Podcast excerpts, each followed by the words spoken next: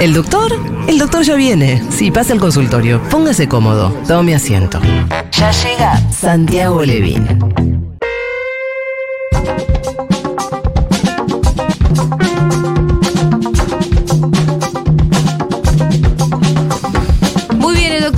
Ya está en el estudio de Seguro La Habana. Bienvenido. ¿Qué tal? ¿Qué haces, Gracias. Santi? Qué bueno, qué bueno estar acá. Me pone re contento. estar Qué bueno. ¿Cómo va? ¿Todo los bien? amigos. Sí, como. La cantidad de gente que me pide el teléfono de Levin. No, por favor, yo no doy turno, yo no soy cormillot, no Aparte- tengo ninguna clínica, no hago esto para, Santi, para tener laburo igual. en el consultorio. No, ya, eso lo- ya lo sabemos.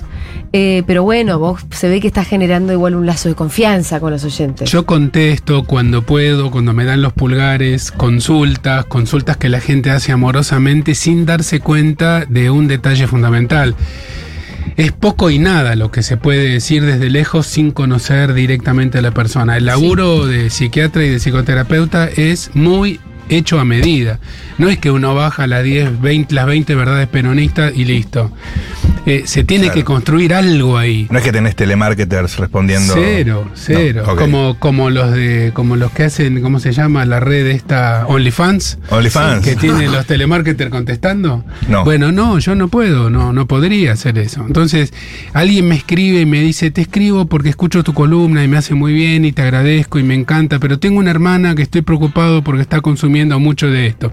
Yo no puedo contestar nada. Mm. ¿Y a quién puedo derivar en la provincia de Catamarca? ¿Y a quién, este, sin, eh, realmente eh, yo lo tomo como muestra de cariño, me lo banco, es un efecto este, absolutamente razonable de, de tener una columna en un programa Sí. muy escuchado como este, pero mm, el caso por caso por redes no se puede. No, no, eso no. No existe, no existe, no, no hay cómo, no es este, falta de cariño, no hay cómo. No están dadas las Lo que condiciones pasa mínimas. es que hay, lo que me di cuenta también, eh, a partir de esta cantidad de consultas y requerimientos, es que cuando la gente necesita una terapia, no sabe por dónde empezar. Es verdad. A me veces- parece que lo que falta también es como A veces la el primer gente. paso. Marcar el camino por donde. decir, che, pero por a, a quién voy, por dónde empiezo, a quién le pregunto. Eso, eso no existe. También hay otra cosa, eso es totalmente cierto, verdad. Y aparte, eh, una, una columna en la radio es como una voz amiga, Mm. que uno la siente muy cercana, y entonces hay una familiaridad eh, completamente asimétrica que se establece allí, Sí, sí. donde el oyente, ustedes lo sentirán también, el oyente eh, se ve... Te en el conoce más de lo que vos lo conoces a claro, él. Sí, Santi, te dice de, Santi. de- de hacer un contacto, de hacer una pregunta con la esperanza de que una palabra pueda cambiar todo el destino. Este, y eso no se puede. Yo sigo contestando igual, pero este, no, no vale pedir turnos, este, ni contar situaciones complejas. Y sí, la búsqueda de una terapia es un quilombo para todos, pero especialmente en este contexto este, de empobrecimiento y de encarecimiento de todo, donde la terapia es una cuestión artesanal, es como, como una clase de instrumento, uno no puede, no se arregla todo con tutoriales de YouTube. Hay cosas que ir a buscarlas, que ir a buscarlas, encontrarlas, un hallazgo, es un encuentro el del terapeuta y el paciente. Si no se da el encuentro, no hay una segunda entrevista ni una tercera entrevista. A veces no pasa.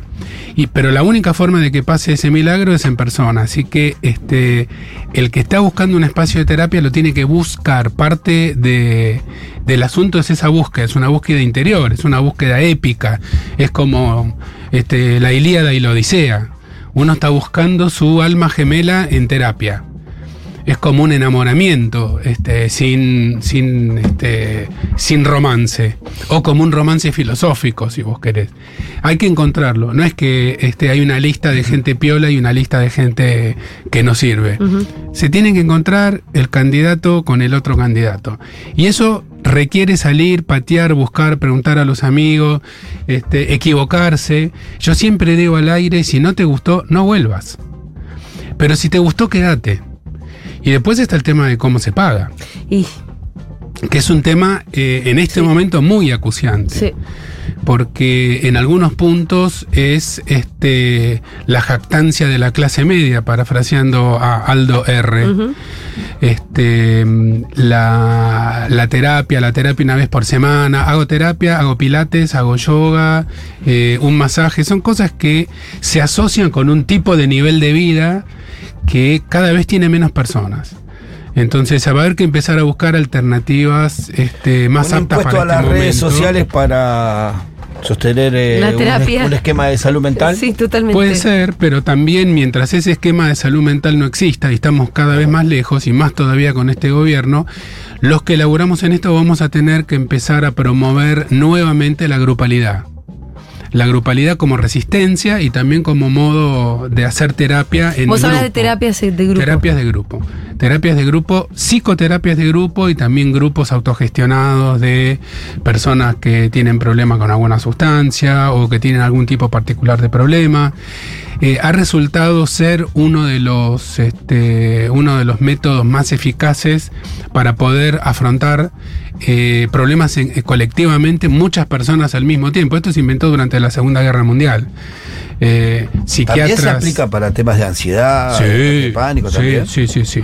El individualismo de los últimos 30 años de la financiarización del sistema capitalista y todos estos últimos giros de tuerca este, con los Trump, los Bolsonaro, los Thatcher y Bush en adelante, hicieron que la grupalidad vaya desapareciendo en Sí. Occidente. La grupalidad Y así quedó... entramos a la columna de repente. Quedó en ¿no? manos de. Sí, estamos entrando en la columna. La grupalidad hoy quedó en manos de los focus group, o sea, se utiliza para, Sí. para fines absolutamente opuestos que los que yo estoy intentando mencionar ahora. La columna le pusimos un título hace unos días con Julia que es este ¿Qué pasa con la salud mental en épocas como esta en donde claramente hay un ataque eh, sistemático al lazo social? ¿Qué quiere decir lazo social? Eh, sin meternos con Rousseau o con Durkheim, que fueron los primeros, este, Rousseau el filósofo suizo y Durkheim el padre de la sociología, el alemán, fueron los que primero se metieron con el tema este, con este, estas palabritas lazo social. Y el contrato social hablaba El contrato social también, Rousseau hablaba bastante del lazo social, Freud también, como eh, esa sustancia invisible que hace que un grupo de personas se puedan denominar a sí misma un grupo con, con intereses comunes.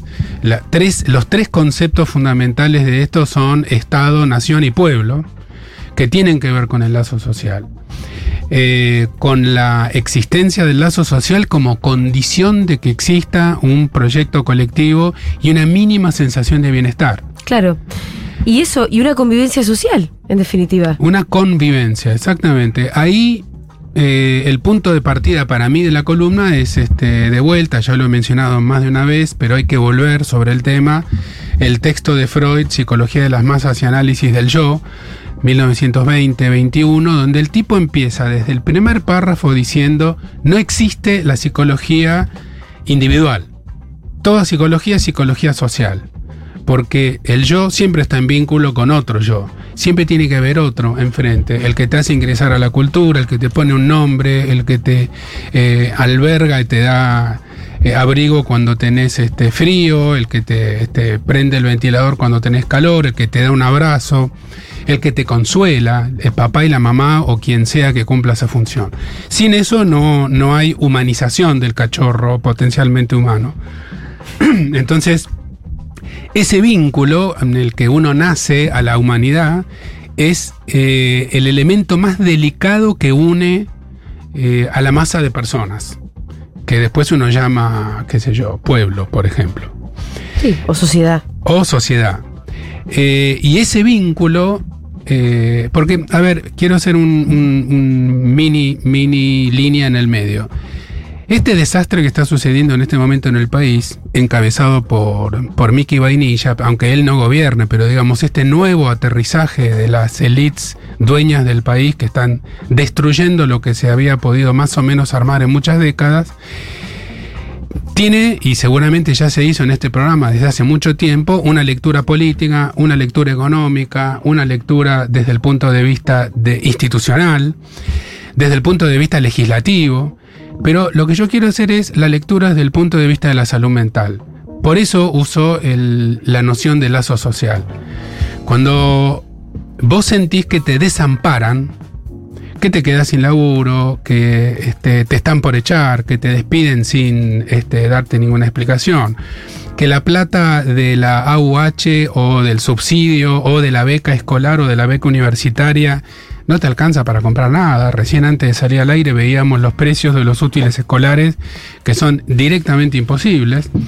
Esta sensación que muchos ya percibimos en la calle, en la convivencia, en la falta de, eh, cariño, de paciencia, de consideración hacia el otro y que se explica básicamente por esta ruptura del lazo, este, eh, este esta sensación de desamparo que algunos sociólogos llaman anomia, sensación de que uno no existe, no pertenece, no está y sobre todo que uno no le importa un carajo a nadie. Este, sumado a la locura de un discurso que te dice todo lo contrario, libertad, libertad, libertad. Ahora se están acomodando las cosas y vos mirás por la ventana y se están cayendo todas. Sí, hay algo de, de libertad para la realización personal, como si fuera una oportunidad para el crecimiento eh, de uno, y no, y claramente Y además me parece que a eso aporta también la cultura de los influ- del influencer, Sí. ¿no? Es como si se hubieran dado un montón de factores al mismo tiempo para Sí, sí. producir esto, ¿eh? Porque y es, que no, que eso no por, aporta no mucho. por eso. nada sucede que hay un fenómeno que se da más o menos alrededor de todo el mundo. Sí. No solamente Argentina. Entonces los que dicen, bueno, esto se explica por el 140% de inflación. Y no, me parece que es un poquito más profundo. Es un poco más profundo y el, el- el, eh, hago como casi siempre hago, digo el final antes de terminar.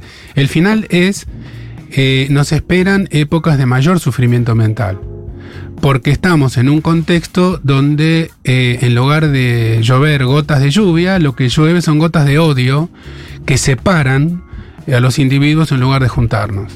La represión de Bullrich, estos policías armados hasta los dientes, este, la naturalización del gas pimienta, las piñas en la mitad de la cara, el destrato de los periodistas, eh, la ministra Petovelo diciendo este, que me vengan a buscar los que tienen hambre uno por uno, son afrentas tremendas, de una violencia simbólica tremenda a la subjetividad social y al lazo social. Eh, esto que a uno cada vez lo tira más al piso y lo deja más solo y más desamparado, eh, es un efecto buscado de este tipo de políticas. Mira, el- para mí lo de Petovelo hace un ratito abríamos el programa porque me parece que es la noticia del día, la, la- la fila, ¿no? A la que ella misma mandó a hacer y que ahora eh, se niega a atender. Cuando ella dice hagan una fila y yo atiendo de a uno porque no quiero hablar con los referentes, ¿no? Entonces, acá está la clave para, para la, esa de- la destrucción del lazo social, porque al final los referentes te pueden caer mejor, peor, lo que sea, los podemos criticar por cuestiones políticas, pero al final los referentes de las organizaciones sociales son un poco lo que lo junta, lo que lo junta.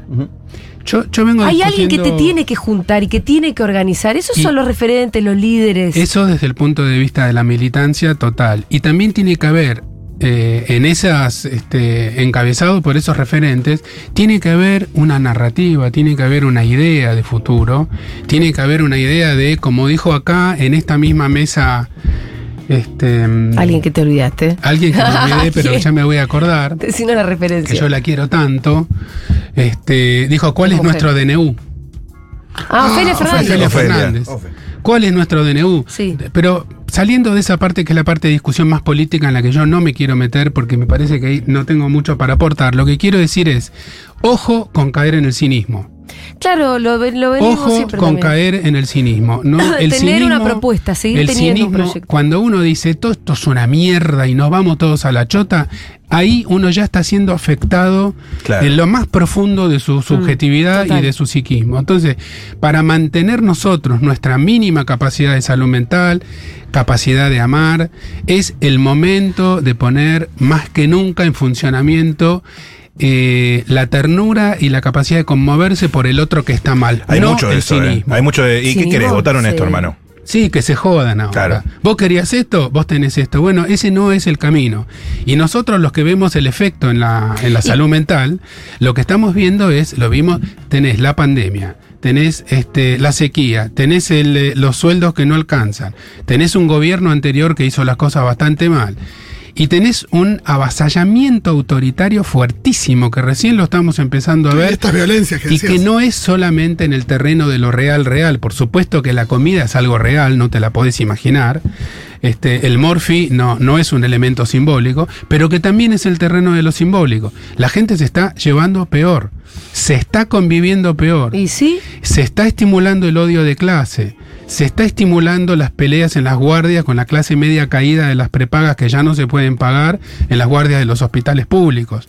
Que Cada en la una- ciudad en los últimos días se ha, bueno, nosotros porque tenemos grupo de y se han circulado muchos videos de gente de sector de clase media queriendo echar a bolivianos de los hospitales públicos en la ciudad de Buenos Bueno, Aires. Claro, Miren, porque ese, a la es el, cola, porque ese es el, ese es el chivo expiatorio que Claro. viene. No, No, pero además vienen de la es como- provincia y empezaron ahí unas peleas en dos o tres hospitales de la ciudad de Buenos Aires que tienen que ver con eso, Porque con gente de clase media que ahora empieza a ir al hospital público y que se empieza a encontrar con esta dificultad. Claro, si a quieres- encontrar con otro mundo. Quiere decir, yo soy de porteño. No, Eh, que, que es hasta el discurso de los dirigentes de la ciudad. Es ridículo porque la ciudad obtiene su riqueza de toda la gente que viene a, a laburar a la ciudad todos los días. Es, Un- un- es una cosa para que profundizamos en otro momento. Un ejemplo, sí. un ejemplo de violencia discursiva inaceptable, pero totalmente inaceptable, es la de Agustín Laje. Ah, bueno, sí. Pendejo insolente, este. Es difícil decir cualquier cosa sobre eso. Absolutamente, no, no, es que realmente es tan, de- tan obsceno, tan fuera de escena, que diga, nos tranquiliza que le metan bala a los zurdos. Sí. ¿Cómo se pueden pronunciar esas palabras? Y esto también muestra lo mismo que pasa con la represión policial, lo mismo que pasa con los grandes medios de comunicación, cómo los entornos que llegan al poder modifican el tamaño de lo decible. Claro. Vienen estos Te cambian tipos el- y te el- cambian, te cambian marco. completamente. Te cambia Entonces, el marco. Porque se pueden yo, de decir verdad, estas cosas. Hoy escuchaba a la mañana a Laje y decía, ¿qué pienso yo sobre esto? Es como, y digo, ¿están cultivando en tal vez nosotros una suerte de resentimiento con el que querramos volver? Porque a veces uno dice, "Mm, ¿a mí me va a poner contenta que le pongan un balazo al Aje? No, la verdad No, que no. no, no. Nunca no, vamos a ser no. iguales, nunca. No, No, no. No No, entendemos. eso no me va a poner la- contenta. pero, pero es verdad que escala. No puede hacer otra cosa que. que Pero es que por eso escalar. yo decía, nosotros acá en la mesa todos dijimos, no, a mí no me va a poner contenta que le pongan un balazo al Laje. Nunca me va a poner contenta No. que le pongan. Al, al propio Laje, digo además, ¿eh? No al que lo que piensa como. No.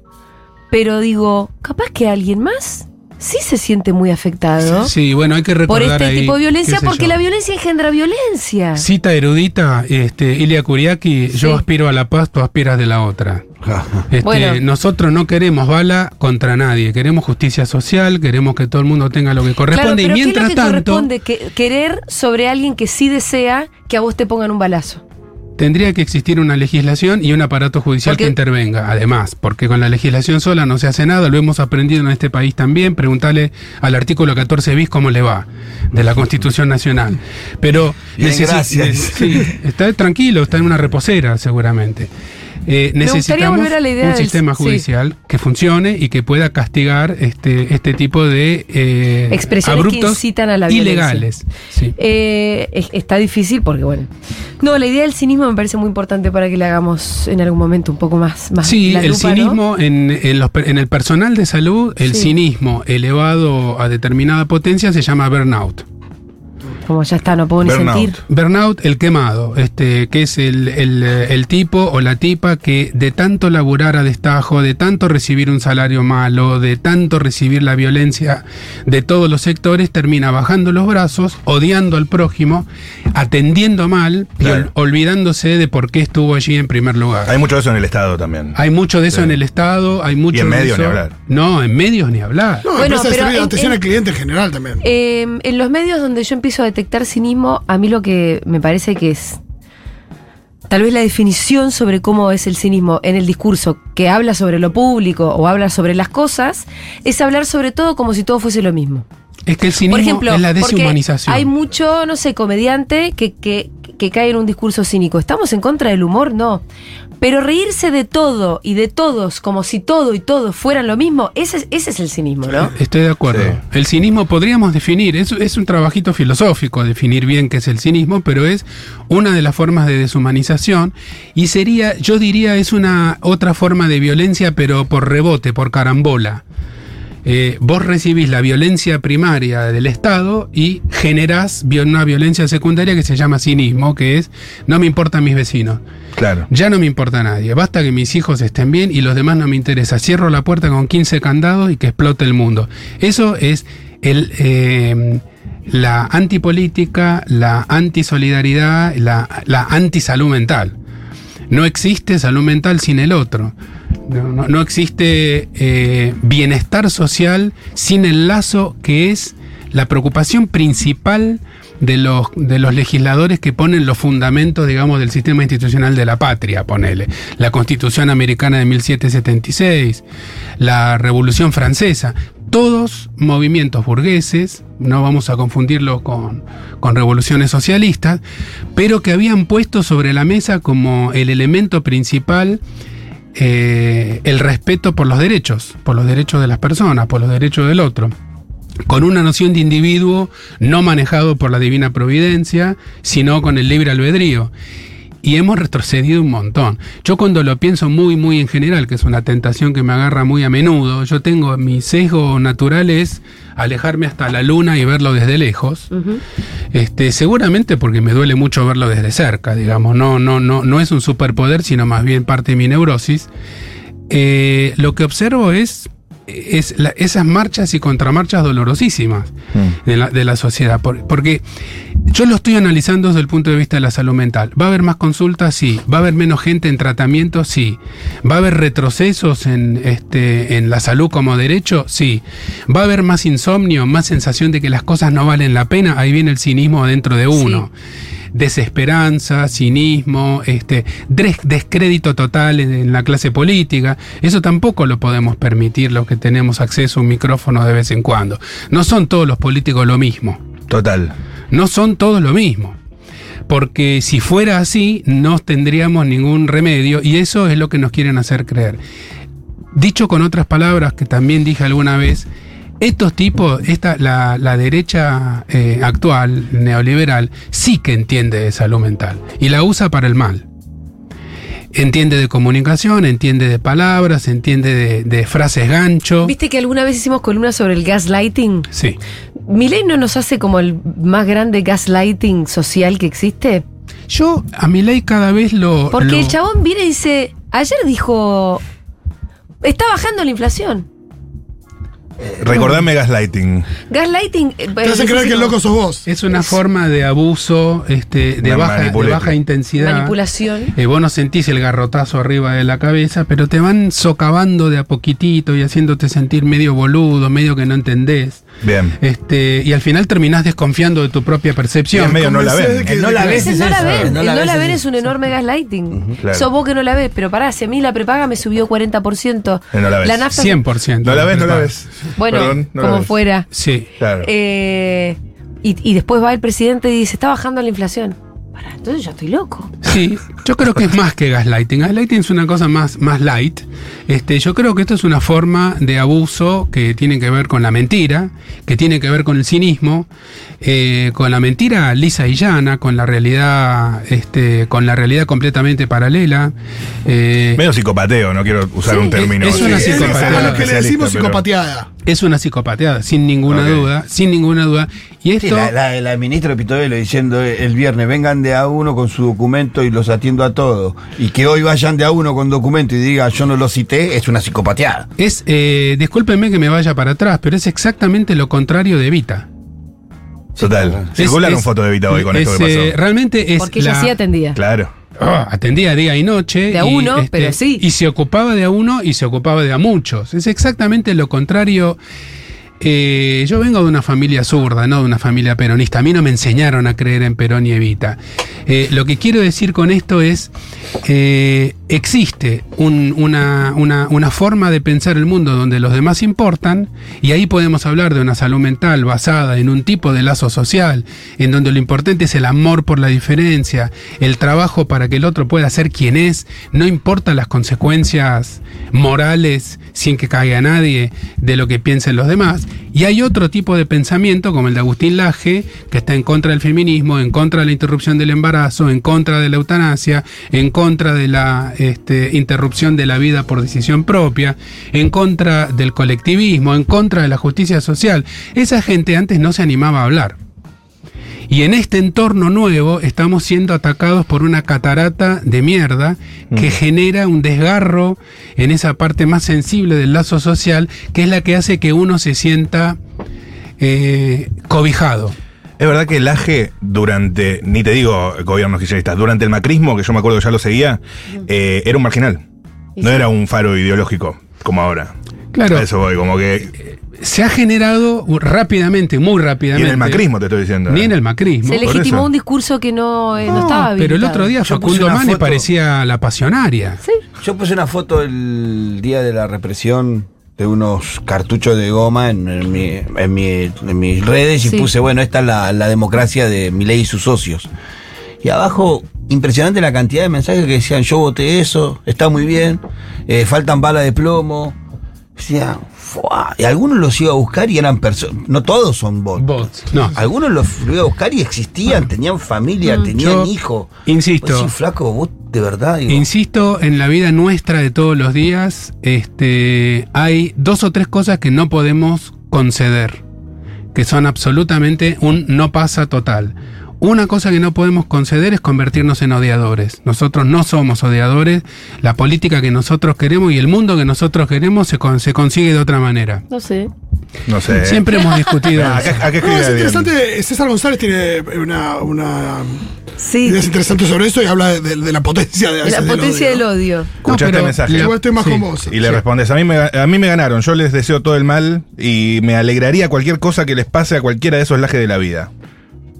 Ella ya soltó. Está bien, está bien, está bien, no, no. Pero vuelvo a repetir, lo que yo estoy Prefiero diciendo. eso al cinismo igual, ¿eh? Lo que yo estoy Prefiero diciendo- eso a que te dé todo igual. Eso es pasión, por supuesto, Claro. es mejor que el cinismo. Lo que yo estoy diciendo es un poco más sutil.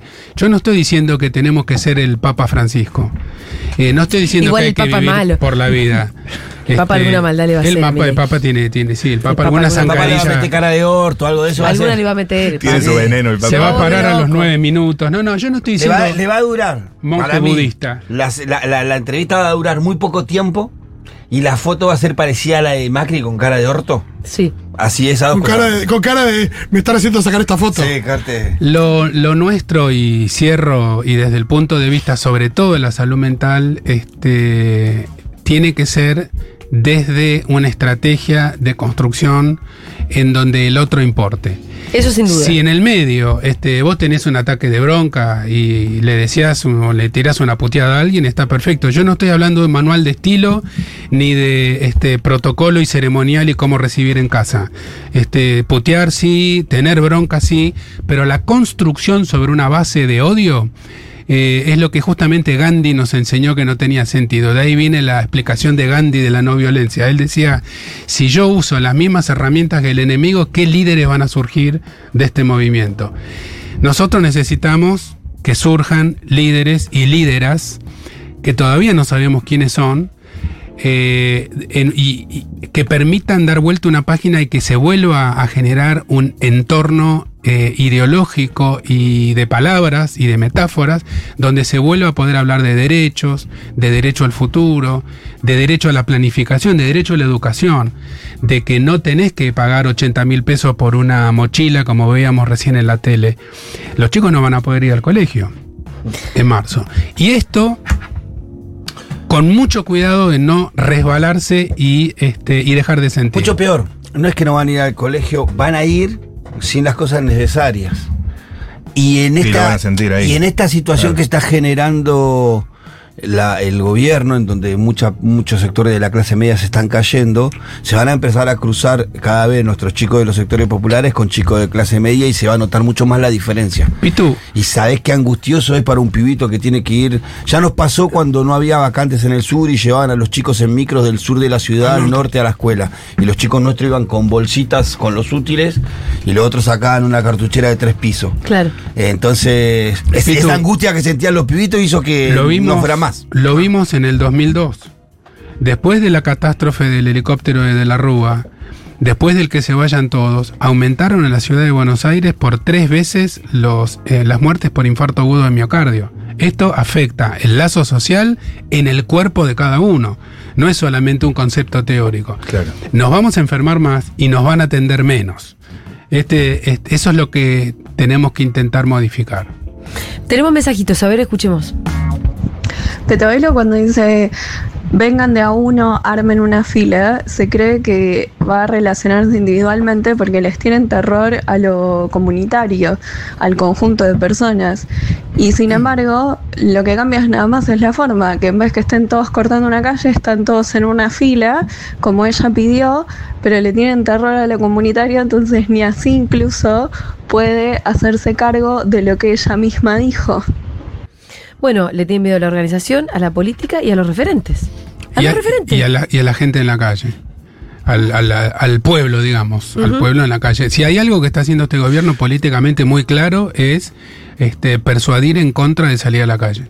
¿Tenés algún otro mensajito? Sí, eh, escuchá este que A es. eh, hay gente que, bueno, está en un momento difícil, ¿no? Hay gente que está en una, te digo, Santi.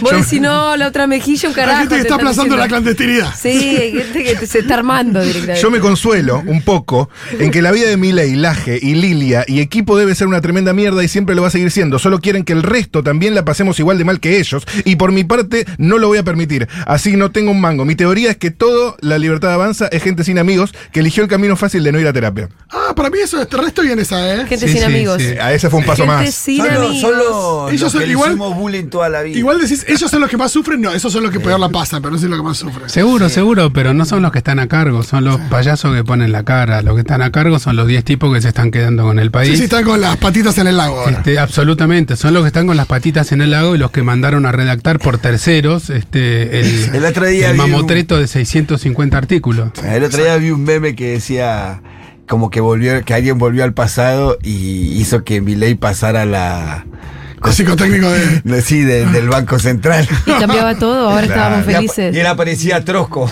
Ah, mira. Él aparecía Ese- todo vestido de tronco como si fuera del caño. Y Ese es un cuento, un cuento de Ray. Bradbury que se llama El sonido de un trueno, de Claro. donde viene el, el nombre efecto mariposa, que está popularizado por un brillante capítulo de, De Los Simpsons. Simpsons, claro. Este- El consejo que le dio el papá antes de casarse. Si viajas al pasado, no cambias nada. Bueno, Eh, perdón. Exactamente, tal cual. Pero en volver al futuro. Volver al futuro también. Tengo algo de eso en mi dos columna cosas, de hoy. Dos cosas haría. Ah, eh, la relación Mauricio-Franco. Haría algo ahí que. Sí, sí. Volvería ahí, por favor, dale un poquito abrazo. de amor, dale un abrazo. Dale un abrazo. Y a mi ley en el Banco Central. Apruébenlo, que pase, que pase. pase, no, no, no, no, tiene nada que ver con el daño que va a hacer en el futuro acá. Sí, se podrían pensar varias, ¿no? Que Scioli no hubiera perdido el brazo y hubiera seguido corriendo motonáutica. Sería. sí. Se- también que, nos- Randazzo, nos- que Randazzo hubiera aceptado ser candidato a gobernador. hablando de odiadores. Randazo se olvidó de sonreír. Está muscularmente Preguntale incapacitado. Incapacitado para sonreír. No, ja, no quiero pelear más con. Pero acaba de decirle pelotudo. Ese es el traidor. ¿Qué más? ¿Tenemos Claro. uno más? Floro. Tengo, primero, feliz cumple. Segundo, Gracias. tengo una pregunta eh, para Santi de colega a colega. No, soy psicóloga, pero bueno, casi de colegas. ¿Qué hacemos con esta, con algunos pacientes que están como muy angustiados con esta realidad? Eh, ¿cómo, ¿Cómo contener esto? Porque mm, a mí me parece que en, en algunas cosas como no hay mucho para decir, ¿no? Es, esto es realmente angustiante y tal vez no remite como algo de su historia personal. No sé. Qué buena pregunta, colega psicoanalista. Con esta última vueltita de frase se notó Mm. clarito cuál es el marco teórico. ¿Cuál tiró? ¿Cuál tiró? Dijo que no remite a su historia personal. No, Bien. claro. Vos decís, Este- che, quiero matar a todo el mundo, mirá. Y bueno, y, Esto pero tu tiene que papá- ver con no, no, cosas- No tiene que ver con tu- mi papá. No es que yo fantaseo que hay un cocodrilo abajo de la cama. Esto tiene que ver con que el mundo se fue a la chota de un día para el Sí. otro. Yo no quise hacer referencia a esto porque defecto mío, lo reconozco siempre públicamente, trato de evitar el comentario clase mediero porque me da un poco de pudor. Pero es verdad, todos los terapeutas que atendemos este paciente de clase media estamos viendo unos niveles de angustia que no se veían el año pasado. Ajá. Eh, muy altos, con llanto, El año con... pasado estoy angustiado porque parece que Mansur va a ser candidato a vice. Andate a la puta que te marea. El año angustiado. pasado la política, eh, la política partidaria, la política parlamentaria no entraba tanto en el consultorio. Claro. En un punto uno podría decir desgraciadamente, pero este año entró como si fuera un torpedo por la ventana. Yo lo que le contestaría a la colega es que tal vez son momentos donde uno lo que tiene que decir es que uno está igual. Eh, digamos, desmarcarse de la posición de efigie del terapeuta, del ajá, ajá, y, este, y decir, mira, la verdad que yo también estoy mal. Ah, sí. Sí, Yo también estoy mal, yo también estoy muy preocupado, muy preocupada. La verdad que, este, no sé, lo seguiremos charlando, pero estamos todos así.